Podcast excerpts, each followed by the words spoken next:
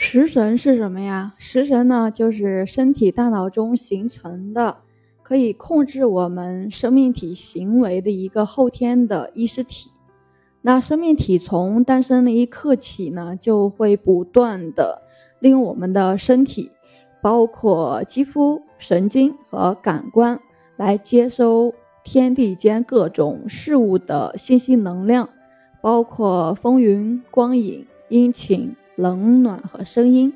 在人类生命体中呢，还会不断的接收一些人文事物。特别是大量的去接受知识，包括生活教导，所以在大脑里呢就积累了很多的知识信息，包括事物信息。后天呢会形成一个大脑思维，不断的去复制、演化、创造和提炼新的信息，使大脑内的信息迅速膨胀，信息能量随之增大，形成信息能量场，具有能量感应性。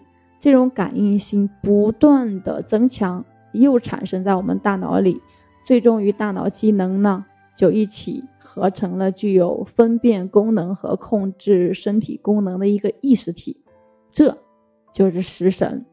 食神呢是由大脑机能和大脑储存的一个信息能量来决定，有什么样的大脑机能，有什么样的信息能量的储存。就会衍生出什么样的食神？动物有动物的食神，人类呢有人类的食神。人类的大脑机能比动物的大脑机能的一个生物性能要更强更好，所以它能够吸收的信息能量也比动物吸收的那个种类会多，信息量会更大一些，所以它养生出的一个食神的生物性。更加的高级，那意识性和意识力也会更加的强烈。但是我们的食神无论怎么强呢，都会受到大脑机能和储存信息的一个制约。人的思想呢千差万别，也不会产生超出大脑机能的思维能力，不会产生超越所储存知识信息以外的思维能力。所以人的思想。必然局限在大脑机能和所储存的知识范围之内。食神与大脑机能混成，是生命体有机构成。人的情感、欲望都与我们的食神是密切相关的，都在食神的作用以及控制下发生。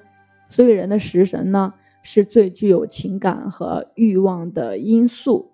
当我们的大脑机能受到损坏时，食神就会随之受到损坏。当人大脑储存的知识信息发生一个系统紊乱的时候，食神同样会发生一个意识紊乱。